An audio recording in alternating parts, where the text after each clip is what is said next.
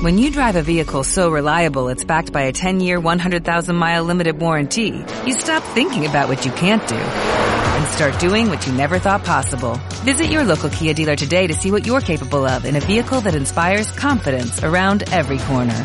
Kia, movement that inspires. Call 800-3334-KIA for details. Always drive safely. Limited inventory available. Warranties include 10-year 100,000-mile powertrain and 5-year 60,000-mile basic. Warranties are limited. See retailer for details.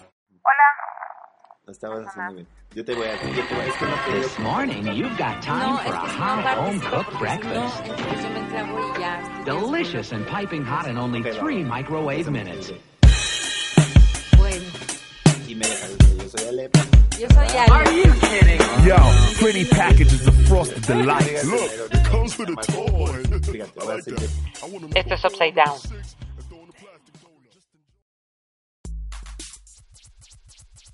Hola personas, ¿cómo están? ¿Cómo se encuentran? Bien. Este- Ya hace mucho que no te decía bien. Pero dime por qué dije personas. ¿Por qué dijiste personas? Para que haya equidad. Muy bien. Ay, risas. Así nada. de- Oye, deberíamos meter risas grabadas. Exacto, sí. ¿Cómo estás, Ilich? Bien. Qué bueno. Aquí disfrutando del... Estamos grabando este programa en sábado. Exacto. Desayuné gordita. De Eso no chicharrón. importante. Y siento que huele gordita. Para todos los mexicanos que nos escuchan que están en otros países, acabamos de desayunar gorda de chicharrón. Con Sí. carnitas, aparte. Con carnitas. Gordo. Ajá. Entonces siento Oye, que huele a cebolla, este, fíjate que el día de hoy Sí. andamos este, Sí. bien contentos. Bien entusiasta. Bien entusiastas. Lo que pasa es que el, el podcast pasado vino una persona, digo, no fue específicamente al podcast, pero vino una persona de Guadalajara. Y esta vez tenemos a una persona de Oaxaca. ¿Cómo ves? Siento que el podcast ha llegado a un nivel más grande. Ajá. Porque ya no solo somos tú y yo. O sea, ya, hay tenemos, otra persona. Ya tenemos un invitado más. Exacto. Ajá. Este, y esta persona yo la conozco desde hace mucho tiempo. Ajá. Y me es, es muy importante, muy, Grato. muy grato que esté aquí con nosotros. Este, ¿te presentas o te presento? Preséntate, Tania. Así. ¿Quién eres? Bueno, está nada más una breve introducción. Tania, que Tania es diseñadora. Ajá. De hecho, estudió contigo, ¿no? Sí. Eh, es diseñadora de modas también y es especialista. Pero espérate, no, pero es muy importante que sepan que es Grinch. O sea, está amargada y ella acaba de decir hace rato que ya no se considera una diseñadora de Ah, moda. No se diseñadora de. autodenomina. No se autodenomina. No se autodenomina. Eres un diseñadora. ángel. Diseñadora Diseñador de. de indumentaria. Ay, muy bien. Pues platícanos, Claro. un poquito de ti. Cuéntanos. ¿Qué onda eres? ¿Qué haces? ¿Qué?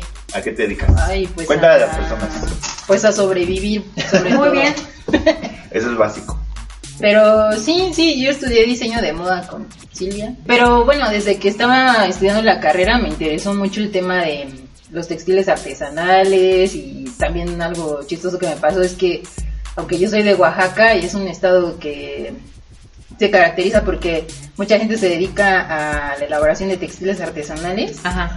pues yo ignoraba muchísimo cuando llegué a la escuela. Y en la escuela me enteré de... Que de donde venías que- era... Ajá, que de donde venía había un sinfín de textiles y técnicas que yo ni me había imaginado. Entonces de ahí empezó mi curiosidad por todo este tema y pues seguí creciendo, pero siempre buscando en el quehacer del textil artesanal y pues en primer lugar yo quería dedicarme a la ilustración de moda, pero enfocada siempre como en temas de indumentaria artesanal. Después lo cambié y empecé a trabajar en, en empresas de, de moda como patronista. Ajá. Después dije, no, quiero poner yo mi propia marca de diseño de ropa. Ah. Y así lo hice, entonces tuve que regresar a Oaxaca, pero para entonces yo ya sabía que quería eh, trabajar con Con textiles, textiles. hechos a mano. Ajá. Entonces, bueno, volví a mi estado y comencé. Y, y bueno, y ahí ya, mm, como te platiqué hace rato, me desvié un poco porque también me gusta mucho el dibujo y entonces eh, hubo un momento en el que hice una pausa en el diseño de moda para dedicarme a la pintura. Luego retomé el diseño de modas, eh, hice dos colecciones Ajá. que pues que a mí me dejaron mucho que aprender, sobre todo para aprender a vender tu propio producto, Producto. y también para producirlo, ¿no? sobre todo usando este tipo de textiles, que Exacto. es bastante difícil. Y, O sea, toda tu línea o toda la ropa que tú manejas en tu marca, que es endoso. Ajá, endoso se llama. En endoso es ropa, perdón, es textil con elaboración a mano, artesanal. sí, desde un principio yo quería que fuera indumentaria mm, pues contemporánea, por así decirlo, pero siempre utilizando textiles hechos a mano o procesos hechos artesanalmente. Y Que ujú, costó trabajo. sí, me costó trabajo mucho venderlo. Sobre todo. Sobre O sea, todo, no hacerlo, todo. sino venderlo. No, me estaba platicando de, de que tiene, llegó a ser, ella llegó a ser, organizar su propio desfile. Ok. Y- Pues es que eso hacen, creo que muchos diseñadores, ¿no? A veces es un poco como, como que cuando estás afuera, no sé, por ejemplo, yo que no estoy tan clavado en la moda, cuando Ajá. estás afuera se ve como muy glamuroso y como muy, em, a veces que hasta aparenta que tuvieran lana. Pero ya Sí. cuando estás dentro te das No, cuenta que muchas veces los diseñadores son los que están ahí este, Patro- produ- produciendo todo, Sí. para que al final no gane nada. Exacto, y que la prenda a lo mejor o ni la vendas o la vendas, pero no resulte siendo un negocio. No, Es muy complicado eso. No, ¿Y por qué te dedicas a eso? Ay. Así- ¿Y por qué haces eso? Puro amor al arte. Y por necia. Porque puedo, se dice. No, y porque puedo. Platica un poco esa parte de tu vida porque pues todavía después de eso sigue mal, ¿no? Pero vamos llevando. Pero eh, ¿cómo fue eh, incorporar textiles eh, bordados por personas de Oaxaca? O sea, ¿cómo fue tu... ¿Cómo llegaste a conocer a esas personas para que trabajaran contigo? Yo ya sabía que cuando regresé a mi, a mi ciudad, Ajá. ya sabía, ¿no? Con qué pueblo quería trabajar o con lo- qué textiles de qué pueblo, ¿no? En este caso yo quería de Pinotepa de Don Luis, Ajá. que es un pueblito que está como... Así al se llama el sur. pueblo Pinotepa de Don Sí, Luis. Pinotepa de Don Luis. Y es... eh, bueno, yo quería de ahí porque hay, por costumbre, hay, hay un grupo de tintoreros que Ajá. son los únicos en el país ahora que tienen el permiso y el conocimiento suficiente para extraer un tinte de, de un caracol que vive en las costas Ah, eh, de Oaxaca. Que no es el de la cochinilla. No, No, no, es- este es un caracol y, y el- estos artesanos son quienes saben muy bien cómo, en qué momentos ir y ordeñar a los caracoles y teñir algodón con ellos, la tinta. Ah, con la tinta. Oye, pero, o sea, ¿sacan solo un color? ¿O, Sí, es o solo- es- ya- no, es solo un color. ¿Es el morado? Sí, es, es Ah. el púrpura. Ok. ¿Púrpura? Pe- ajá. Entonces yo por eso quería, porque quería conocer eh, ese, ese proceso Ajá. y, y quería ver los textiles que hacían, porque lo tradicional es que los señores van y tiñen con los caracoles, después le llevan las madejas de hilo teñida a sus esposas o a sus familiares, y ellas son quienes tejen los posahuancos, que son enredos, son como una especie de faldas que se usan ahí en la comunidad. Entonces, bueno, todo, todo ese color, esa indumentaria tiene un significado y eso me parecía muy, muy interesante y yo quería ir y ver, ¿no? Incluso yo quería ir y acompañar a los señores a teñir. Hasta ahora no he podido hacerlo porque no han querido arriesgarse o, o tomar la responsabilidad de llevarme porque es muy, muy peligroso. Ellos, los caracoles viven entre las rocas, Ajá. donde rompen las olas del mar eh, hay un momento en el que baja la marea y entonces ellos tienen que sacar el, el caracol de esas rocas y, y teñir Claro. y después colocarlos nuevamente en esas mismas rocas para que ellos puedan seguir su vida normal, eh, dejarlos descansar un cierto Sí, tiempo. para después seguirlos ordeñando. ajá, entonces es una manera pues sostenible que han tenido de extraer ese tinte y, y te digo, Ah. eso, es- eso es algo que me- a mí me llamaba mucho la atención y quería hacer, pero hasta ahora nadie No se ha arriesgado a llevarme ahí. Ya aviéntate tú, de pronto aparece ahí así como la No, no, y sobre todo porque ha habido varias muertes de tintoreros ¿Ah, ahí sí? mismo. Ajá. Entonces, por eso es que Ah, sí no va nadie que no Que no sea sepa. del grupo. Ajá. No Oye, experto. duda nada más, el, el caracol hace su, su esta eh, tintura, puedo llamarle, para como en defensa, será así como Sí. los pulpos, ah, ok. Sí, sí. Y es la exprimen y... y- y Sí, el, procedimiento más o menos, que es lo que me han platicado y he leído, es em, que los señores se acercan a las rocas, como les decía, em, toman, llevan una varita Ajá, de madera y, eh, y con eso despegan suavemente al caracol de la roca. Entonces eh, le soplan un poco para que con eso el caracol eh, se saque de onda. ajá, Se- pues, Ajá. se se defienda, se- sí, se defienda Ajá. y entonces ya eh, secreta una como especie de Un líquido. Ajá, y entonces ese líquido es el que van impregnando. Ellos llaman preparados con madejas de hilo de algodón que previamente fue mojado con agua de mar porque eso es lo que ayuda a fijar el tinte. Entonces van adhiriendo esa baba A las madejas. líquido a las madejas. No es como que lo depositan en un, en un recipiente y luego lo llevan. En ese Ah, no, momento hay lo- otra historia de eso, de los japoneses que casi acaban con los caracoles. Pero bueno, eh, ellos eh, hacen eso, van in- eh, impregnando esa Ajá. babita a las madejas, necesitan varios caracoles para poder teñir toda una madeja. Y bueno, los dejan después en las rocas Ajá. y se retiran y dejan la, reposar las madejas un tiempo al sol porque el, la babita es eh, transparente pero con el sol y el agua del mar se va, va tornando primero amarillo, verde y luego eh, azul y púrpura. Ese es el color, el color final que adquiere el. O sea, y no hay forma de parar el proceso así de que te quede amarillo o verde. una vez una antropóloga estaba comentando que, que una vez intentaron eso. Guardaron las madejas antes de que el color se convirtiera púrpura, pero en cuanto la sacaron y se expuso al sol la madeja, eh, terminó en- Púrpura. siendo púrpura. ajá, y terminó siendo púrpura. Y es uno de los mejores tintes eh, naturales. Que aguanta mucho tiempo. ajá, a- aguanta la luz del sol eh, permanece fijo en, en la fibra durante mucho tiempo entonces esa historia a mí era la que me fascinaba ¿no? A mí, a mí me fascinó ahorita. Y bueno, yo quiero una prenda de, de con esos. Eh, no, es, es muy costosa y ahora hay muy pocos caracoles, casi están extintos. O sea, No, que bueno, es este- más, eh, esta, esta antropóloga que les menciono se llama Marta Turo, que ella ha hecho desde hace muchos años estudios en esa zona de acerca de, del teñido con esos caracoles y hace como seis años en una charla que dio en Oaxaca eh, platicaba que, que ya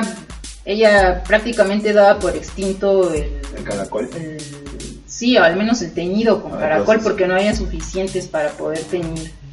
Y, y pues ya, pues eso Sigue, o sea, yo me imagino que una se prenda sigue haciendo en, en pequeñas cantidades, pero está por por desaparecer. pues, desaparecer. ah. Pero Voy a me como- imagino que una prenda con estas técnicas debe ser muy cara. Como cara. sí, muy o más cara. bien no. ¿Sí? Sí, sí es muy cara. Oye, pero aparte lo malo es que solo tienes opción a que sea púrpura. O sea, así de que si quiere, oye, no lo tiene en blanco, pues no, No. nomás hay púrpura. Los posahuancos, que son la, la prenda que les decía, La falda. la tradicional, Ajá. por tradición, este posabanco son- tiene líneas. Ajá. Está hecho de líneas, son puras rayas. Y los colores tradicionales son el púrpura, el azul que se obtiene del añil Ajá. y el rojo, ese se obtiene de la grana cochinilla. Ajá. La grana cochinilla, eh, los mixtecos de esa zona la adquirían a través de los mixtecos que llegaban en los días de feria a vender eh, madejas de hilo de seda teñido con cochinilla. Ajá. Eso es lo más tradicional. Entonces, una prenda de esas, no sé, debe estar... Pero una prenda que sea de, de que tenga eh, rojo, azul y, y morado, ¿estoy entendiendo bien? Ah, ok. Púrpura. Ujú. Sí, o sea, así son las, digamos, faldas, ¿no? Sí, ¿Cómo le llamas? Enredo. Enredos, Enredo. pero son como la clásica Voy a hacer falda que Esa es la tradicional. como Mad Hunter, pero voy a buscar ese textil de no manchen, acabo de encontrar. Super ñoño tu... Haz un, haz un canal de Es YouTube que- que... sea como el de Sheldon de... Fun with Flags. Lo que pasa Flags. es que hay personas que se dedican a coleccionar sneakers, como nuestro programa pasado, o personas que se dedican a coleccionar juguetes. Y yo siempre he dicho, cuando yo voy a veces a los bazares de ropa usada, luego hay unas cosas que yo digo, no manches, esta bolsa está en 50 pesos y valía no sé cuánto, como por qué está aquí, entonces voy a hacer así como buscando tesoros. buscar- ¿no? Que- buscar- buscar- Si no, que alguien que no sepa de tintes. Exacto, que esté vendiendo... Está hecha de caracol, de... ¿Cómo se llama el lugar? San Juan. de Pinotepa de Don Luis. Pinotepa de. Don Luis. Después de todo eso, ¿lograste tú, eh, incu- bueno, dices que no lograste tú ir a, a- a meterte con los señores para que te Ah, sí, no, no, dieran no. ese tinte, pero, Pero- pero ¿llegaste bueno, a tener una madeja de eso? ¿La viste? Sí, sí, he visto varias piezas hechas con, con esos hilos. Ah, ok, perfecto. Sí, son muy bonitas. Pero tú no trabajas con eso, con ese material. no, porque es demasiado caro. Ok. No, ¿Cuánto? nunca- ne- necesitamos cantidades. ¿Cuánto? ¿Qué es Pues caro? mm, hace como cinco años, Ajá. eh, una chica me estaba vendiendo una tira, bueno, para hacer el, el enredo Ajá. se necesitan tres tiras, tres eh, textiles, ¿no? Que miden más o menos 40 centímetros de ancho por 2 de largo, más o menos. Ajá. Eh, para hacer una falda de esas necesitan tres tiras de ese tamaño. Una tira me la estaba ofreciendo en 6 mil pesos hace 5 años. Entonces imagínate, para tener un enredo tradicional eso costaba Espera, las cuentas las das 6 ahí. por 3, 18. O sea, es que luego se tarda el 6 por 3. Ah, chingada madre. Sí, entonces 18 mil pesos, pero, pero aparte la... Sin coser, o sea, nada más es la deja tela. todo eso, porque aparte necesitas, eh, por lo que entiendo, las otras líneas que son la roja de la cochinilla y, o con Ah, no, bueno, la que me ofrecía ya tenía la- las Ah. líneas de los demás colores, ¿no? Ah, Pero ok, eso, ok. es, eso es como lo más caro. Ah, ok, Pues no perfecto. manches, 6,000 pesos. Más pon tú que tú la, lo que te cuesta hacer la falda. Pero deja todo más- eso, o sea, hay mucha gente que a veces subestimamos o vemos feo el trabajo o las indumentarias de, de estas personas Claro. ¿no? que viven en estas comunidades y se te hace como chafa y hasta lo ves como, como mal, como de mal gusto, podría decirse. Pero entonces cuando Yo no, pones- Illich, pero te No, no, no, no estoy diciendo, que, estoy diciendo que hay mucha gente claro, claro. hay mucha gente que menosprecia el trabajo o que menosprecia la forma en cómo se visten y no le da ese valor. Entonces, cuando tú te enteras que una pieza de esas puede costar hasta 18 mil pesos solo la tela, Exacto.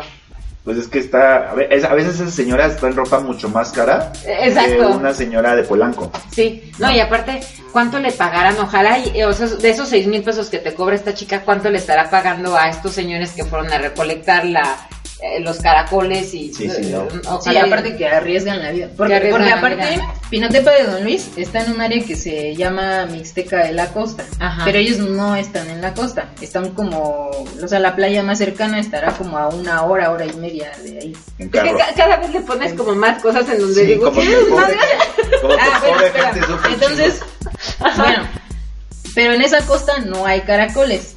Tienen que, que ir a Huatulco, eh, conocen Huatulco, ¿no? Sí, es sí, una sí, playa muy famosa de. Oaxaca. Ellos viven en el extremo eh, poniente, pegado Ok. a Guerrero. Entonces tienen que viajar de ahí, que son, ¿qué? Serán unas 4 o 5 horas, o sea, de, de Pinotepa de Don Luis a Huatulco. Ajá. Y ahí, y no creas que ahí donde están los hoteles y todo están No. los caracoles, sino están en, en una reserva a la que solo ellos pueden acceder porque tienen el permiso. Eh, Se alojan, eh, se alojan ahí, Se pero, tienen que quedarse una semana en, a la orilla de una playa y, y cada día de esa semana pues se van, eh, van montándose en las rocas en busca de los caracoles. Eh, les digo que cada caracol, ahora los caracoles son más pequeños, entonces obtienen menos líquido y entonces tienen que buscar más para Más poder eh, teñir una madeja. Cuando termina esa semana, se van Ajá. Regresan y luego Pinotepa. Regresan. Ajá, regresan a Pinotepa de Don Luis y regresan al siguiente mes, porque en el siguiente mes ya se recuperaron esos caracoles y son aptos para poder, Poder- ser ordeñados, así se le llama, Otra otra, vez. Y eso se hace durante una temporada que creo que va de noviembre a, a febrero.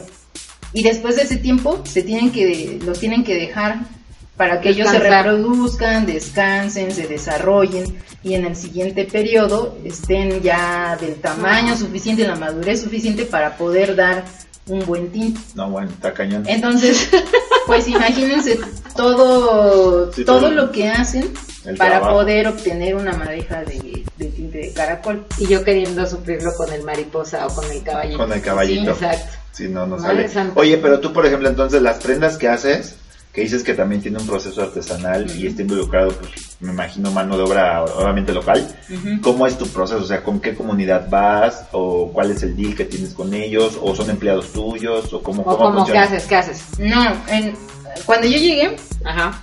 Bueno, que también ahí hay, creo que, o sea, varios vicios que veo que tenemos los diseñadores, porque uno siempre va como pensando que va a ayudar, que va a rescatar, que... Que- Entonces yo un poco llegué así, ¿no? Eh, Voy a ayudar. Sí, Porque yo, o sea, cuando, cuando empecé, Ajá. ajá. yo decía, no, es que yo, o sea, otra cosa que a mí me movía mucho era de, no, yo voy a ayudar a esa comunidad. A mi México. Porque, ajá, eh, el, generalmente los indígenas son marginados, despreciados en nuestro país. Yo Ajá. quiero ayudar a que estas personas, aunque sea, eh, de manera económica pues tengan una entrada que se ajusta, no sé qué, ¿no? Sí, y en claro. un principio yo llegué queriendo hacer una cooperativa, ¿no? Ajá. Cuando yo llegué, ya había, ya habían pasado por ahí algunas otras personas, no sé si eran diseñadores, pero sí comerciantes de textiles, y las señoras ya tenían cierta experiencia en la, en la venta de... Sí, sí, de que no eras la primera que quería eh, hacer Sí, business con y- ellas. Y ya, bueno, en ese momento pues yo lo que dije eh, en una reunión con varias señoras es que se pusieran de acuerdo para que ellas mismas propusieran un precio Ajá. que fuera justo para todas y que eso es lo que yo iba a acatar, ¿no? El caso es que dijeron que sí y ya pusieron ellas un precio, ¿no? Por los lienzos blancos, este precio, por los lienzos que tienen figuras, este precio. Duda, duda, hay duda. Eh, o sea, tú les das unos dibujos para, les das dibujos para que ellos los borden o ellos te proponen esto es lo que yo sé hacer. Ah, no, bueno, ahí, cuando yo llegué, ya había revisado varios libros de, de- El trabajo que ellas de, hacen. de trabajo que hacían Ajá. ellas, pero dije, no, yo no quiero hacer eh, lo mismo que, que hacen, ¿no? Claro. Eh, esto, esto quiero, ¿no? O había otras cosas más sencillas como rayas de colores, pero bueno, la disposición de los colores y las rayas pues ya era como una algo que yo pedía, ¿no? No era de lo tradicional. Ah, ok. Y así fue como comencé a trabajar con ellas. Entonces, es, entonces yo les di un anticipo, les di la mitad para que pudieran comprar el material. Eh, me fui del pueblo y meses después me llamaron y me dijeron, Tania, ya está completo el ¿Cuántos pedido". meses después? Mm, creo que no fue mucho, fue, hasta eso creo que fue un mes y medio. Ah, ok. Porque fueron varias señoras, Ajá. creo que fueron como 10 entonces. Y, y ya, pero después hablando con, con una señora que también es tejedora y, se volvió finalmente mi amiga, Ajá. que ella era la traductora porque no todas hablaban español, Ajá. castellano. Me dijo, oye Tania, eh, pues está muy bien, ¿no? Como lo hiciste, pero ¿qué crees? Es que yo creo que no te dimos o no te dieron, el grupo no te dio el precio más justo porque la señora que más habló y la que propuso el precio, pues es la señora que más cobra. Entonces te dieron más caro de lo que venden. Entonces no puede ser. Ajá, y entonces Ay, me dijo, ¿sabes qué? Para la próxima vez, eh, ya tú di que vas a pa- que vas a dar ese precio, ¿no? Ya no permitas que te Que te pongan. más. Ah. Y eh, dije, bueno, está bien. Porque pues yo no sabía nada, ¿no? Pero tampoco quería abusar de la gente, Claro. no sabía cómo moverme. No, pues era nueva. Te diste cuenta que te habían dado más caro de lo que te tuvo que haber hecho. Que aún así no era demasiado caro. O sea, dijiste, lo vale, no te sí, dolió, Pues, pues. sí, lo vale. Y ya. Ah. Eh, y, Y luego tú a, estas, a estos lienzos que te entregan, ya me imagino que es tu materia prima y ya de ahí cortas tus patrones. Sí, ajá, entonces, eh, que bueno, eso es lo que también les decía hace rato, ¿no? Que como también yo he ido aprendiendo porque cuando yo empecé a trabajar con esos textiles, pues los corté porque la única manera que yo sabía de confeccionar, no, bueno, y las Era haciendo patrones. Ajá, era haciendo patrones y para hacer este tipo de patronaje Oye, perdón. occidental, Nada más para... Por- tienes, que usar curvas. Lo que te iba a decir es, para las personas que nos escuchan, ¿qué es un patrón? Porque yo entiendo que a ti te dan lienzos, que es una tela plana de X medidas, 2x2, vamos a pensar. Y lo que yo sé, ustedes díganme, patrón es como la- las piezas que necesitas para hacer una prenda. Sí. Es el molde que utilizas para... El molde. el- eh, es un molde que normalmente primero haces el, el- lo haces en papel. Ajá. Ese es el patrón. Y ese lo pones sobre la tela y luego pintas encima de la tela El- el- y luego cortas la tela para que haga Sí, una después prenda. coserlo y haces la prenda. Ajá. Pero entonces los textiles que te daban no se cortaban. ¿O qué? ¿Cómo que esa Ah, parte no eso no pensó ella antes, dijo así, no, pues a mí el lienzo y luego trabajo con ello y madres, que se da cuenta Ajá. que sí, ver, ¿cómo Ajá, sí, sí, porque que en este tipo de patronaje o de hacer moldes es, siempre usas curvas, eh, como que haces eh, estos moldes mm, tratando de imitar de cierta forma la figura humana o ciertas ajá. formas que tú quieres Sí, para sacar el tiro del o, o volúmenes ¿no? o- que exacto. quieres conseguir, pero casi siempre se utilizan líneas curvas. El hacer líneas curvas lo que te hace es tener desechos Claro. tien- generas muchos desechos cuando cortas la tela.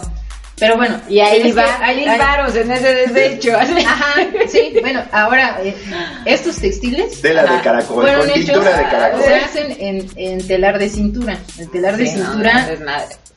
Ok. entonces eran mucho más Chiquitos. angostos de lo que yo estaba Acostumbrada. acostumbrada a trabajar. Ah.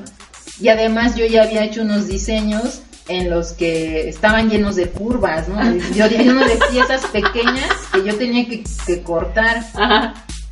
Y entonces, pues corté una gran cantidad de lienzos para poder lograr eso, esos, esos mu- ajá, cortar esas piezas, hacer esas Ah. O sea, tu pieza carísima. Entonces, Sí, entonces súper caras, ¿no? Y aparte, digo, esa no era la primera vez que yo trabajaba con Pero, eso. a ver, Pero pero- luego me empecé a, a- empecé a escuchar más historias de, de los textiles artesanales, ¿no? A, como a, a saber más de cómo se construían las prendas en los pueblos de México. Bueno, y en muchos pueblos. Es ¿no? lo No que te iba a preguntar, porque entonces ellos sí usan la pieza completa, o sea, el, el, el- ¿cómo le dijiste? ¿El telar o Sí, el el lienzo. completo? ¿Cómo, cos- o sea, cómo la, cómo la confeccionan? Por eso es que no ha habido tanta evolución en el diseño en los textiles. Que- ese tipo de textiles, porque si tú trabajas sobre un lienzo, las, las prendas que normalmente ves son como rectas, como- Cuadradas. ajá, exacto, porque pues no puedes jugarle tanto. Ok. Porque se Sí, o sea, para hacer una falda, agarras Pero- dos lienzos y las coses y haces una falda de tubo, supongo. Exacto, sí. Ok. Lo, Pues- lo mejor sería como hacer el diseño y luego bordar. ¿O no? Pero está caño, pero ¿cómo le haces si es el Se burla, de se. Pero bueno, luego entonces aprendiste este rollo. Exacto, ¿cómo Ah, bueno, Que- es que luego, o sea, también hay, hay un, ah, hay un lío con, con eso, ¿no? Porque eh, ya tienen una, una medida más o menos, eh, que hasta eso el, el sistema de medidas es diferente, porque ahí no se mide con centímetros o pulgadas, se mide por dedos, codos, palmas. Ya desde que van a tejer las señoras, Ajá. saben cuánto tiene que medir su lienzo. Cortan un poco si quieren un cuellito redondo y ya, pero no, Si no, hay más allá, no se desperdicia casi nada. Ah, y tú, Y tú ah, y yo, ajá, sí, yo hay bolsas y bolsas de retazos de, De retazos de... Sí, sí, te entiendo. te De entiendo. entonces pues sí, desde que yo iba cortando y dije, oh no, no puede ser, estoy Sí, como que tú sentías que algo iba mal. Ajá, sentía que algo iba, iba mal, luego me iba enterando que sí, iba mal. y que ya había algunas diseñadoras, una, una diseñadora en específico que hablaba de eso, ¿no? De, de cómo estos textiles pues están hechos ya desde, bueno, pensados desde antes de confeccionarse para no desperdiciar nada y que sí tenía un sentido, ¿no? El usar desde el principio al final el mismo textil sin cortar. Y entonces a mí eh, eso me causa como Sí, conflicto. conflictos, muchos conflictos. Personales, ¿no? Sí, O sea, pues sí, personales. Pero bueno, la las colecciones quedaron y quedaron Salieron. súper bonitas, pero, pero sí, con mucho, ay, no sé, muchas dudas sobre o sea, cómo tú, seguir. Pero aparte, considerando todo el tiempo que tardaste en, en que el, el mes y medio de estas personas que se tardaron en hacer tu, tus los bordados, más luego el tiempo que tardaste a hacer la colección, más luego el tiempo que es de voy a presentarla en algún lugar o la voy a vender en algún lugar, pues todo ese vamos a pensar que es medio año para ¿Cuánto te sacar una prenda o no sé. Que hice pausas, porque te digo que yo también es- he estado en una gran indefinición en mi vida. Ajá, Entre ok. que si me dedico al dibujo, a la investigación, a, al hacer ropa. Entonces, bueno, cuando yo fui al pueblo sería como en 2008 Ajá, que fui por primera vez. Ah, bueno, para cuando hice el desfile fue 2010. ajá, Para entonces ya tenía dos colecciones. ajá. La primera solamente había hecho una sesión de fotos, que eso fue en el 2009. Que tuviste que también pagar esa sesión Sí, de fotos. eh, tuve suerte porque hasta eso eh, las fotos me las hicieron unos amigos Ajá. y hicimos una especie de trueque. Ah, ok. Me, me hicieron las fotos, tú le das prenda. ajá, y yo les hice ¿Y la modelo? Tania les llevó hongos. Y la modelo era una amiga. La modelo era una amiga. Ah, ok. Y ya sí hiciste todo. Y ya con eso, pero bueno, pues sí, había que pagarle la comida. Claro, claro, Eh, claro. Y luego la maquillista también fue otra amiga que me ayudó. O sea, realmente he hecho las cosas, muchas cosas. Colaboración. Con, ajá, con ayuda de mis amigos. Ajá. Si no, no hubiera podido hacer nada. Claro. Pero te digo, sí. Y- Pero espérame, ¿cómo costeas una prenda que te ha tardado dos años en sacarla a, a- a la venta? ¿Me entiendes? O sea, es de, No, pues como de a 50 mil pesos la Sí, prenda, ¿me entiendes? Porque pues que es pena. Sí, pues ese es Está otro cañón. lío, cómo sacar precio de todo eso. Exacto. Eh, bueno, esa, esa es una parte que no has dicho de, de tu currículo. Pues también has impartido clases acerca de todo esto de los textiles mexicanos. Y así como conoces esto de los caracoles de Pinotepa de Don Luis, pues probablemente conoces de la, la grana cochinilla o del añil y todas esas cosas. Es un arduo trabajo el que se hace eh, en todas estas personas en conseguir igual la grana cochinilla. Sí. Y Perdón, yo tengo duda, ¿qué es la grana cochinilla? Es uh, la maestra este Tania te va a decir Ah, que es, es, la grana es- es un cochinilla. insecto. Es un insecto que vive, que invade un tipo de nopal. Y eh, con ese insecto se, se despega de, de los nopales, Ajá. se deja secar y se muelen, estos, estos animales y dan un polvo rojo. Y con eso se tiñe, se tiñe de rojo. Se pueden tener, se puede tener Rosa. una gama ajá, Ajá. de rosas, eh, rojos, Naranjas. carmín, ajá, incluso un poco. ¿Y qué? Pero los combina, ese polvo, ese pigmento lo combinas con agua para hacer la tintura. Sí, O hay, hay eh, no, sí, hay varias formas de, hay varias ¿no? formas de, de- de teñir. Se va a enojar, ya no le a un reglado, Es que me cállese. O sea, Lo que se necesita, lo que se necesita para teñir es eh, un fijador. Se puede fijar con eh, un elemento que se llama lumbre. Ah, ok. Se, se ponen a hervir las madejas de, de la fibra con ese con ese mm, químico y, y después se enjuagan y luego se en, en otra tina con agua y cochinilla se, se tiñe, ¿no? Ya Ah. Después de cierto tiempo, pues ya tienes una madeja de color eh, rojo o puedes tener irse hasta hacia los naranjas o hacia los morados según La el elemento, no, el elemento que utilices, porque por ejemplo, si pones un poco de limón a la cochinilla, que aparte es un juego como de química, ¿no? Ajá. Si pones un ácido, que es el, el limón, ese rojo, ese carmín se va hacia, hacia los naranjas. Ok. Pero si pones, por ejemplo, eh, sulfato ferroso, Ajá. se va hacia los morados, Ok. el color. Entonces así Wow. puedes obtener las gamas. Y del añil, pues otra historia igual. Del añil, ¿Añil eh, qué es? hay- Azul. Pero- el azul- pero es, es- una planta. es una planta. es una planta. Y, y de ahí se obtiene el añil, que se obtiene en forma de polvo, también como rocas de polvo de, eh, azules. Y con ese tiene otro proceso. Y puedes obtener Desmadre. diferentes azules.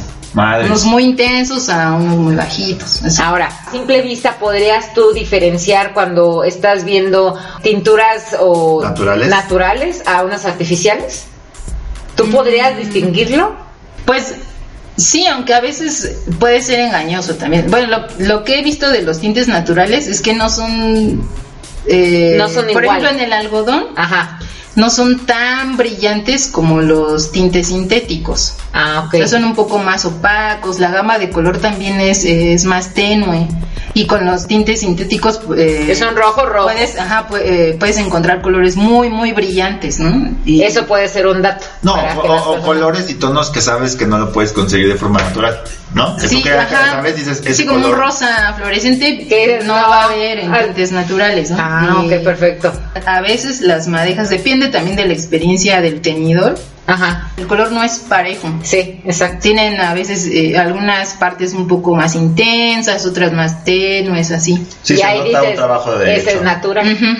Eh, yo te comentaba que yo para saber si una prenda está bordada artesanalmente o no, Ajá. volteo yo la prenda. Ah, sí. Y si el tejido es eh, como mal hecho, es que no quiero decir mal hecho, sino irregular, Ajá. eso es- significa que fue una- un tejido hecho a mano, o sea, Claro. bordado a mano. Sí, o también si ves los nuditos Ah, por sí, atrás. exacto. Ya acabé, le hago el nudito Ujú. y sigo. Y si es muy perfecto por atrás, es que, pues que Está hecha a lamentablemente. máquina. Exacto, Ujú. así, así es. Chale, qué mal. Después de todo este tema y que te, me platicaste de, de los... De los caracoles, de la pinotepa de Don Luis. Ese nombre me gustó mucho. Le escuchado. Pinotepa de Don Luis. Pero bueno, algo importante también de decir es que mm, no toda la gente, aún siendo de Pinotepa de Don Luis, tiene el poder adquisitivo para vestirse con un posaguanco teñido con esos tres tintes. Ay, madres, o O sea, sea, no, bueno, a ver. y tampoco, o sea, no crean que todo el mundo Llegas y- y están demorados, Y además no se Eli. O usan sea, pero entonces, siempre. ¿quién, no. quién les compra estas piezas? O sea, ¿quién, ¿quiénes son sus Pues clientes? a veces son coleccionistas, o sea, ya la gente del pueblo no tiene, no puede costearse Pues es que una sí que así, entonces tienen que ser pesos. un coleccionista o alguien que sepa mucho de, de estos textiles o alguien de la comunidad que haya ahorrado muchísimo y que quiera tener un textil así. Yo quiero. O sea, yo sí iría a Pinotepa. No, sí iría a Eh. Pinotepa a, a, a comprarles algo. O sea, Cállate, que algo. una vez te voy a platicar Una vez fuimos a Coyoacán. Ajá. Ay, no, esa historia no la la voy a contar, la voy a contar. Personas para que conozcan cómo sale. Pero O sea, bueno, no tenía material ella se lo pidió a la señora. Y la señora le dijo, pero segura, porque mucha gente viene y me pide cosas. Y luego no se las traigo y no vienen por ellas. Ah, sí. Y ella le dijo, no, sí, sí, seguro, aquí estoy el siguiente de fin de semana. Y no fue. Eso, eso fue hace cinco años y nunca volvió. No, ya tiene más, qué pobre señora. Pero bueno. Y luego paso por ahí y digo, madre santa, ya no he visto a la señora, ni me acuerdo, la verdad, pero, pero sí de chale, qué, qué Y más por tu culpa, nada. la señora ya no trae Ya cosas. no trae cosas, Sí, me puede. Yo estoy a punto de hacer eso, pero ya. Le quiere decir, ya no No, voy a hacer ya nada. no, ajá. Me Piden, Tania, es un boceto, no sé qué. Se los hago y, ay, no, está muy caro. Ay, ¿cómo crees? Pero sí que, o sea, es gente que piensa que, que el, o sea, que un textil artesanal o un bordado hecho a mano es súper barato. Pues no. ¿Puedo yo pedirte algo así como, te- quiero pedir algo, pero voy a pagar hasta tres mil pesos? Y ya tú te ingenias y dices, Sí, ah, pues, ok, es que eso va. sería lo ideal, ¿no? Que me dijeras, este es mi presupuesto, ¿se puede hacer algo? Y ya te digo yo si sí o si no, ¿no? Claro. Oye, ¿qué cosas se Yo, hacer yo le voy a pedir algo a Tania, pero tiene que ser con hilo de, de, De caracol, caracol. y me va a llegar Tengo con 500. un, con un servilletero nada más, ¿no? Pues nada más te alcanzó Uno como para para... exacto, nada más para esto te alcanzó, ¿cómo ves? Pero bueno, y luego algo le ibas a preguntar. Sí, lo más importante de todo esto, o sea, el tema, el de te quiero llevar hacia ese lugar, Ujú. porque últimamente ha habido personas que saben más que Ilichillo. Eso es, más bien, casi todos los que hablan de moda saben más que Ilichillo, pero este, que se han sumado a esta discusión que traen todos de cuando algunos diseñadores de otros países utilizan No, incluso mexicanos, ¿no? Sí, bueno, también mexicanos, también. Eh, utilizan prendas, o no, utilizan bordados de alguna otra región de México. Y que no les dan crédito a esas Pero a ver, personas. espérate, no, más, ni- más, más que utilizar el bordado, hacen, eh, que ese es el tema, que es Ajá. inspiración o, ¿cómo le dijimos? Este, apropiación. Ajá. Porque no es que vayan y compren directamente ese, porque ese tiene un valor. Sí, no, no lo sino compran. más bien lo toman como inspiración. Bueno, no, sí lo o compran y se lo llevan. Y Es que no, es que por ejemplo, es que por ejemplo el de Carolina Herrera, este, el, el que, no, sí fue Carolina Herrera, el último que fue muy sonado. Ella no, por lo que entendí, no son bordados tradicionales, más bien ella solamente hizo textiles inspirados o parecidos a ciertos textiles mexicanos Claro y de ahí la sí. discusión. Pero por eso es mi aclaración, no es que ellos compren estos bordados y con eso hagan piezas. No, muchas veces no los compran. No los compran, o sea, simplemente los copian. Ok, perfecto. Ahora sí, continúa con tu tontería. Pero también ha habido otras personas que sí los compran Como y yo. los replican, hacen una réplica. Como Tania, que incluso los mutila. Ajá. Ah, eso, ajá. Verga. Esa palabra, la- mutila, mutilación. Así de que te das una obra de arte. Eh, Ay, no me gustó esta no me parte. importa. Quiero Pero usar está- solo esto. Para mi bolsita. Así. Es que, es que justo ese es un buen ejemplo. Es como si tuvieras una, un cuadro. Imaginamos un cuadro de Picasso, ¿no? Y tú lo vas a poner en una pared, pero en esa pared ya no tienes No te espacio. cabe. Pues lo voy a cortar el cuadro a la mitad y lo pego para que me quepa. No Es saben un que poco- acaba de hacer digo, una mutilación. Pues, ajá, sí, pasa. sí. Acabas de dar con la. Bueno, pero palabra. entonces, seguramente tú has platicado con otras personas acerca de este tema. Y ya lo traes muy masticado. O sea, ya tienes como una, una opinión tú acerca del tema. Y yo quisiera saber si tú, conocedora, una persona que, la, que, que ha sido a- a- con estas personas, ha visto el trabajo, el telar de cintura, eh, tal y tal, eh, el sí, teñido. la, la que arriesga la vida. Que de la vida que has hecho tu desfile, tiempo que hacen. que has hecho eh, tu sesión de tu shooting con tu modelo, con tus amigos, con tus colaboraciones, que has ido a, que tus prendas has estado en tiendas y que ves todo ese trabajo cuando Ya volteas. estás muy tendenciosa. Espérame, no. Ya estás muy no tendenciosa. volteas. hacia tu opinión, creo.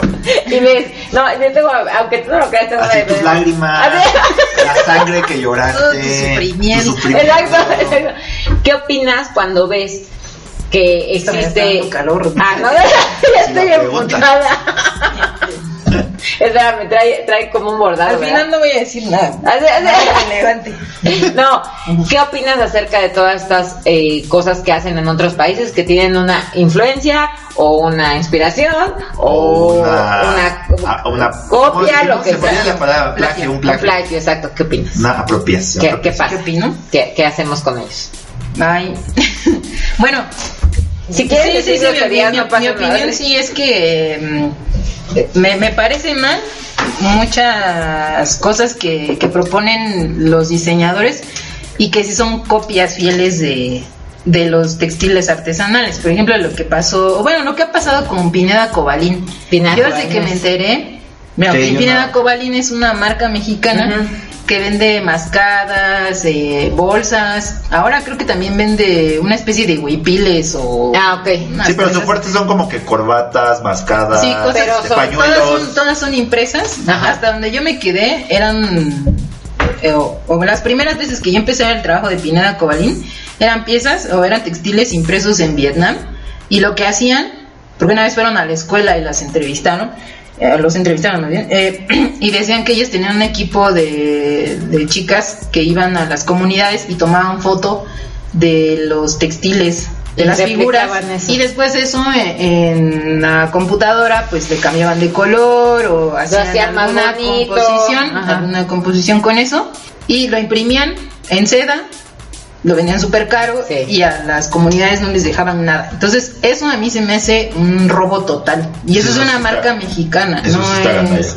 Sí, ha es que, es que hay como diferentes formas de hacerlo. Hay desde esto que dices tú, ajá, está que tomas directamente el textil y así tal cual está, tú lo mandas a China, lo mandas a Vietnam, haces impreso, Vietnam. a Vietnam, haces impreso y haces ropa. O como el caso de Carolina Herrera, de la colección esta, que pues simplemente en revistas, en libros, pues vio algunos colores, vio No, creo que el guate sí. Pero es que viajó a México. No, no, no por eso, pues, pero, Pero al final... bueno, es que en, en- en esa colección sí eran las figuras de, de, De los bordado. textiles que se hacen aquí. Ah, creo, creo que no eran, creo, creo que no eran bordados, creo. Ajá. Creo que eran eh, impresiones Ajá. sobre la tela, pero las figuras eran las mismas. Pero aquí va algo que a mí me deja pensando un montón, porque, Ajá. bueno, a mí la colección de Carolina Herrera me parece muy bonita. Ajá. Pero Sí sí, pensé que iba a decir así. Un una asco. mierda. bueno, a mí me gusta, me Está gusta. bonito. Sí, está Sí, padre. está Pero, padre. pero, pero sí es cierto, o sea, las figuras de, de- de los tenangos están ahí, son iguales. La, la combinación de color eh, típica de, de los tenangos está ahí en el vestido, las figuras del venado, de las flores, todo es lo mismo, ¿no? Ajá. Esas figuras es lo mismo y es lo que a mí me parece que, que no no. está bien, ¿no? Ajá. Ok. Y también aparecen flores de, de los textiles que usan las mujeres en el, en el istmo de Oaxaca. Ajá. Pero ahí va una historia.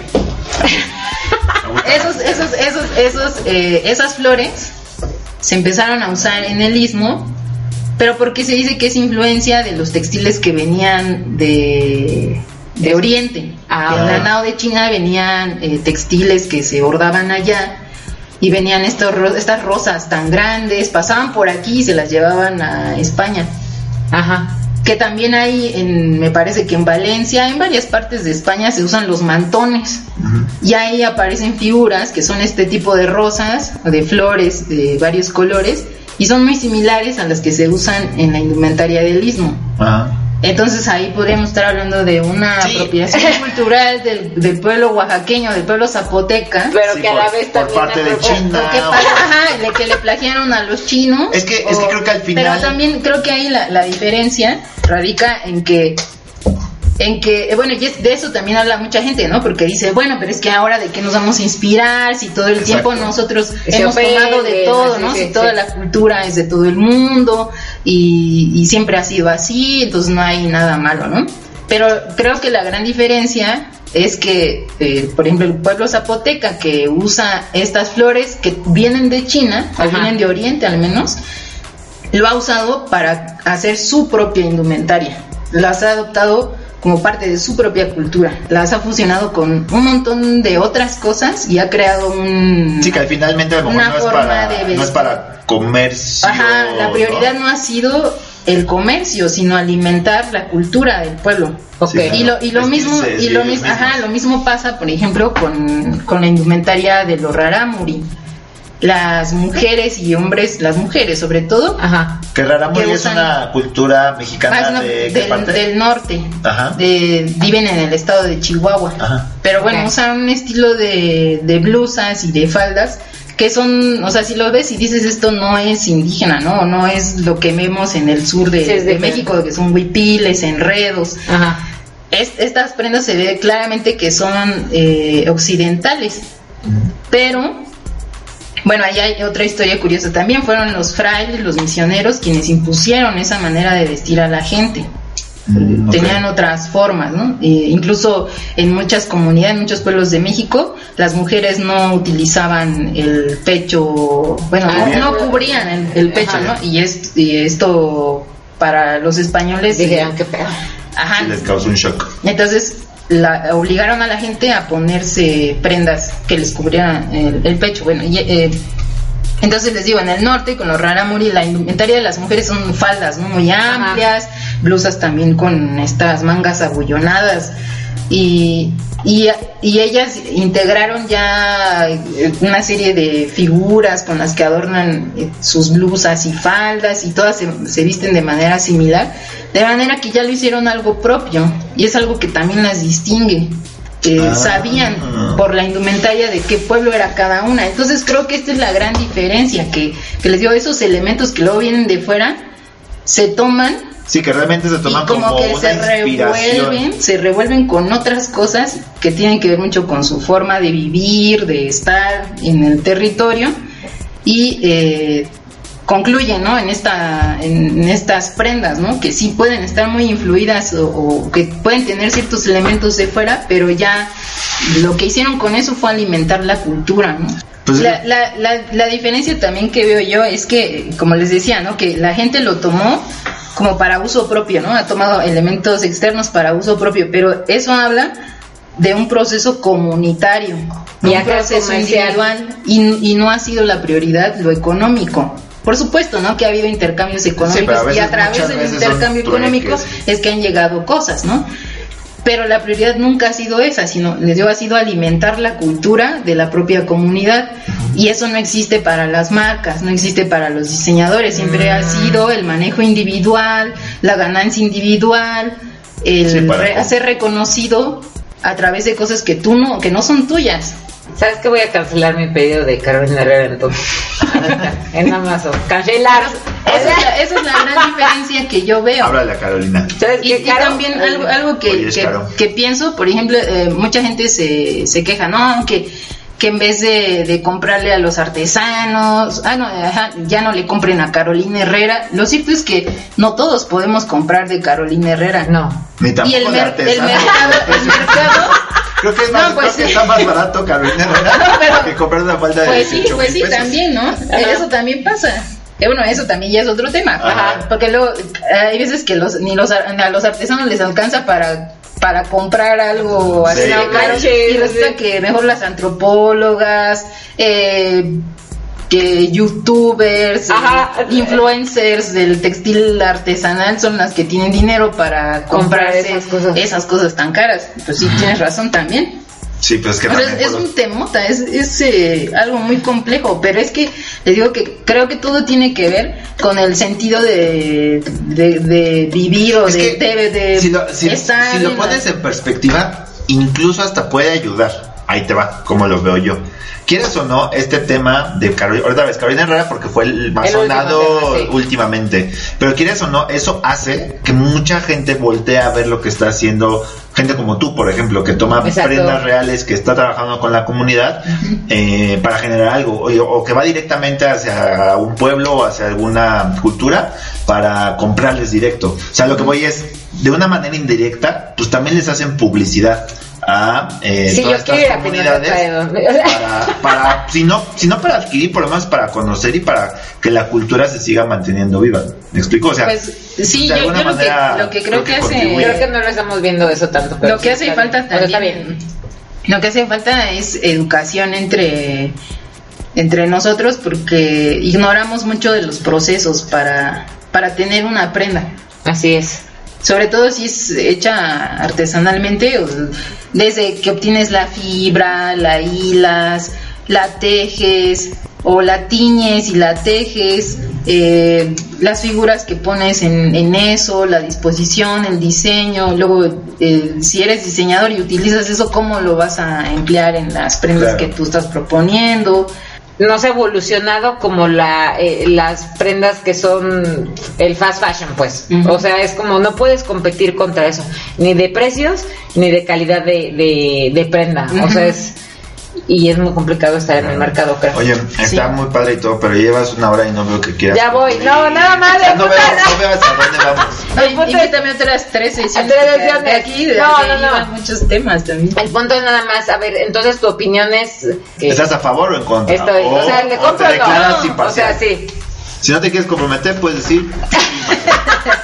Les digo, sí hay, sí hay ciertas cosas que yo veo mal, ¿no? Que siento mal, pero creo que también está bien hacer este tipo de ejercicios, hacer reflexiones, que creo que es lo que nos falta mucho. Sea, ser curiosos o curiosas, reflexionar sobre lo que está pasando, cómo vamos a seguir consumiendo textiles o ropa. Exacto. Y, y con eso creo que ya iremos avanzando e iremos pues tratando de mejorar en, en esta forma de, de vivir. De mi propio trabajo, bueno, ahorita hablábamos del nombre, ¿no? De Ajá. que mi marca se llama Andoso. Ajá. Bien se podría decir que es una apropiación cultural. Yo no ¿Por? soy mixteca. ¿Pero qué es eso? ¿Qué es endoso? Ndoso es una palabra mixteca, pero me gustó porque mi amiga, que es tejedora y es de ahí de Pinotepa de Don Luis, una vez me estaba contando las historias de su comunidad. Y es que en mixteco, am, o sea, ella dice que, que cada pueblo, cada comunidad tiene un señor o señora que es el patrón del pueblo, y a eso se les llaman dosos. Ah, ok. Inclu- también tiene otra sección que es de cometa, estrella, bola de fuego. Ok. Entonces eso me gustó mucho y por eso fue que yo tomé esa palabra. Pero pueden, también podrían criticarme un montón por eso, ¿no? Porque, Porque yo tomé no una palabra, mixteca. yo no soy mixteca, estoy tratando de aprender mixteco.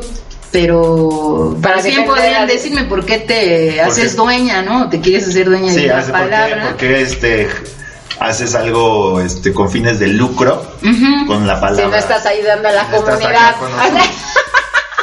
Sí, así. ok, perfecto.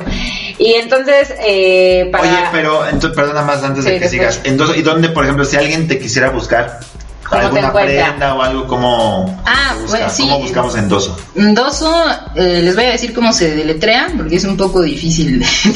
Pero es N-D-O-S-O. Ajá. Y en Facebook, en Facebook e Instagram está, Ajá. lo encuentran como Ndoso Prendas Luz. Ah, ok. ¿Prendas luz con Z? Sí, con Z. Ah. Y- Sí. Es que no hay luz con ese. No, ya sé, pero pues, no sé, pues tampoco hay endoso con. Ah, bueno, E. sí, sí, sí, sí. O sea, no sé si una Ah, bueno, marca, una pero- palabra. ¿Qué tal Ajá, pero lo- también? Ajá. Y entonces, ok. No, no, luego- pero es Ndoso Prendas Luz y así estoy en Facebook e Instagram. Ajá. Y ahí pueden ir viendo pues las fotos que voy subiendo de, de las prendas, que también es un proceso muy lento porque hasta ahorita llevo yo todo. Sí. De, de confección, publicidad, Todo ventas. Sí, claro, claro. Todo y, y la propuesta va lento, pero pues creo que ahí, ajá, ahí he continuado y ahí se En dado caso que a alguien le interese de otro país, tú puedes mandarle esa prenda a otro país. Ya voy a abrir la tienda en línea.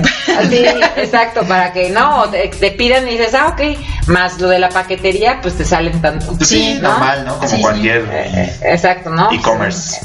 Yo lo que creo bien es que eh, ese tipo de eventos que pasan en donde se puede discutir si eso no es un plagio o es una inspiración, pues nos viene bien para que haya personas que estén hablando de este tema, haya personas que conozcan más de ese tema y algo que yo no conocía de los caracoles, pues ahora lo estoy aprendiendo. Y ya dependerá de cada persona si desea o no comprar cada cosa. Una falda de 18 mil pesos. Una falda de 18 mil pesos, pero No, ay, no, no todo es tan caro.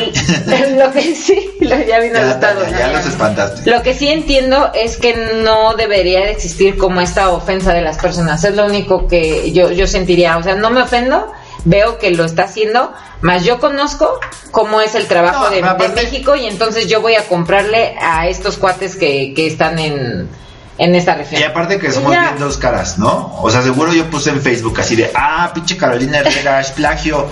Y me preguntas, oye, ¿tú has comprado algo a la comunidad Sí, de y de- Oaxaca? no. No, pues la neta no. Entonces no manches. Exacto, ese es el punto. No nos ofendamos, nada más compremos en donde nos gusta y pues ya. Estamos felices de que hubo un, cuate chino que le copió su vestido a Carolina Herrera. A ver qué siente. Así no, no es cierto. A ver qué siente. Exacto. Pues nada más, Tania, entonces que te encuentres en Endoso. Muchas gracias por haber venido. No, Gracias. gracias Creo que invitarme. necesitamos como diferentes capítulos para que nos platiques Sí, diferentes ya les historias. cuento la historia de los japoneses y los caracoles. Exacto, no, no, no, este, no te hace justicia solo un, un, un capítulo de Un nuestro capítulo. podcast. Eso es todo, personas. Que tengan una excelente semana. Muchas gracias. Saludos a Andorra. Tenemos que saludar, como siempre. ¿Andorra? Andorra. Es que en Andorra te pueden escuchar. ¿Andorra la vieja? Sí. Oh. Ya ves siempre. Ah, pues saludos Andorra. A todos tenemos que saludar. Está Sale. bien, muchas gracias, Tania. Sale, Adiós, se lo buena lava. semana. Bye. Chao.